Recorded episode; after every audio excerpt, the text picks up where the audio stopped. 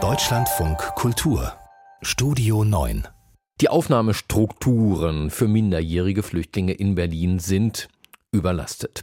Bis zu acht Monate müssen die nach ihrer Ankunft auf ein Erstgespräch warten, ja, bis zu acht Monate. In diesem Erstgespräch werden Herkunft, Status und Rechte geklärt und vorher ist weder ein Asylantrag möglich noch ein Schulbesuch. Genau den aber wünschen sich die meisten der jungen Leute sehnlichst. Das Projekt Karussellwerkstätten in Berlin-Kreuzberg, das versucht nun bei der Überbrückung dieser langen Wartezeiten zu helfen. Das ist halb drei. Das ist halb vier. Halb drei zeigt die kleine Uhr auf dem Übungszettel an. Wie schreibt man das jetzt in Zahlen? 15.30 Uhr? Der 16-jährige Amir steht in Jeans und Baseballjacke neben der Tafel, blickt hilfesuchend zu den anderen Jugendlichen im Raum. Nach kurzer Diskussion einigen sie sich auf 14.30 Uhr.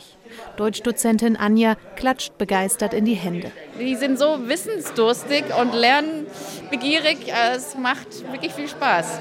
Die haben jeden Morgen Lust, die stellen Fragen, sind natürlich oft verwirrt, weil es zu viele Informationen gibt, aber die sind mega motiviert. Tatsächlich, ihre oft Monate oder gar jahrelange Flucht, die Trennung von ihren Familien und die Ungewissheit über ihre Zukunft merkt man den Jugendlichen auf den ersten Blick nicht an. Freundlich und neugierig verfolgen sie den Unterricht. Gleich neben Amir sitzt Ibrahim, ein hochaufgeschossener 17-Jähriger. Auf seinem Weg von Afghanistan nach Deutschland hat er mehrere Monate in Istanbul gelebt, spricht deswegen wie viele andere hier Türkisch. In Afghanistan war ich nie in der Schule, wegen des Krieges und unserer Armut. Wir haben in einem kleinen Dorf gelebt. Mal kam ein Lehrer, mal nicht. Dass ich hier jetzt etwas lernen kann, ist großartig.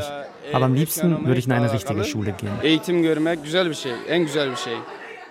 Die anderen nicken zustimmend. Einige warten bereits seit acht Monaten auf ihr Clearing-Verfahren, in dem festgestellt wird, ob sie wirklich minderjährig und allein sind, ob sie Papiere haben und so weiter.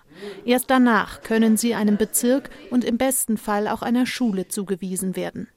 Um die lange Wartezeit zu verkürzen, kommen sie zu den Workshops der Karussell-Lernwerkstätten in Berlin-Kreuzberg. Okay, wir machen einmal einen Kreis, bitte. Gleich nach dem Deutschunterricht geht es los. In einer Halle im Erdgeschoss stehen Tische mit Nähmaschinen bereit. In den Regalen rundherum stapeln sich Stoffreste, Bastelarbeiten, Werkzeuge. Während die Jugendlichen sich an ihre Arbeiten machen, führt Projektleiterin Claudia Benter durch das Gebäude, in dem das von der Jugendsenatsverwaltung geförderte Projekt tagsüber 40 Geflüchteten Raum zum Werken und Lernen gibt. Bald soll auf 80 aufgestockt werden. Es gibt im Moment drei Werkstätten. Äh, hier in der Halle gibt es gerade eine Trikot-Nähwerkstatt. Die ganzen Trikots sind da hinten zu sehen. Im Atelier gibt es eine Malwerkstatt. Und dann einmal noch Comic und Video in dem anderen Raum. Da geht es um Superpower und Superheroes. Wieder ist den Jugendlichen die Motivation anzusehen. Alle machen mit, auch wenn Nähen und Malen zu Hause eher was für Mütter und Tanten war. Probleme mit Disziplin oder gar Gewalt gebe es hier nicht, berichtet Projektleiterin Benter. Warum auch? Nach Monaten im Heim freue er sich jeden Morgen auf die Lernwerkstatt, erzählt Sabi aus Afghanistan. Wenn ich nicht hier bin, langweile ich mich sehr. Ich schlafe dann eigentlich die ganze Zeit in meinem Zimmer. Aber wenn ich hier bin, dann habe ich Spaß. Ich komme um 8 Uhr morgens und bleibe bis nachmittags. Und dann gehen wir manchmal noch Fußball oder Volleyball spielen. Das tut auch gut. Sabi sitzt im Atelier im ersten Stock. Es riecht nach Farbe und Terpentin. Konzentriert beugt er sich über einen Graffiti-Schriftzug. Die Kunstdozentin habe heute gesagt, er hätte Talent, sagt er und lächelt schüchtern. Barbara Meyer, künstlerische Leiterin der Karussell-Lernwerkstätten, nickt aufmunternd.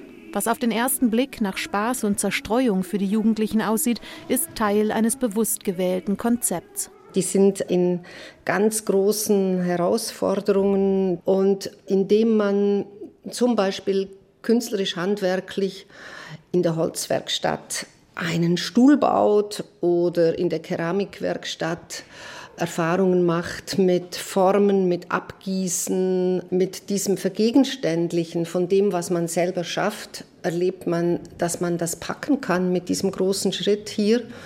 Den Besuch einer Regelschule könne und solle das Projekt dabei nicht ersetzen, so Barbara Meyer.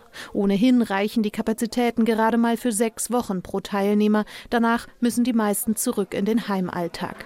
Ibrahim, der in der Küche Gemüse für das tägliche gemeinsame Mittagessen schnippelt, graut davor.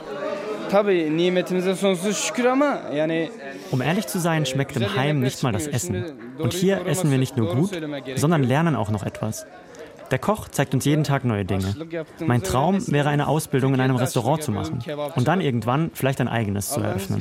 Jeder braucht einen Traum.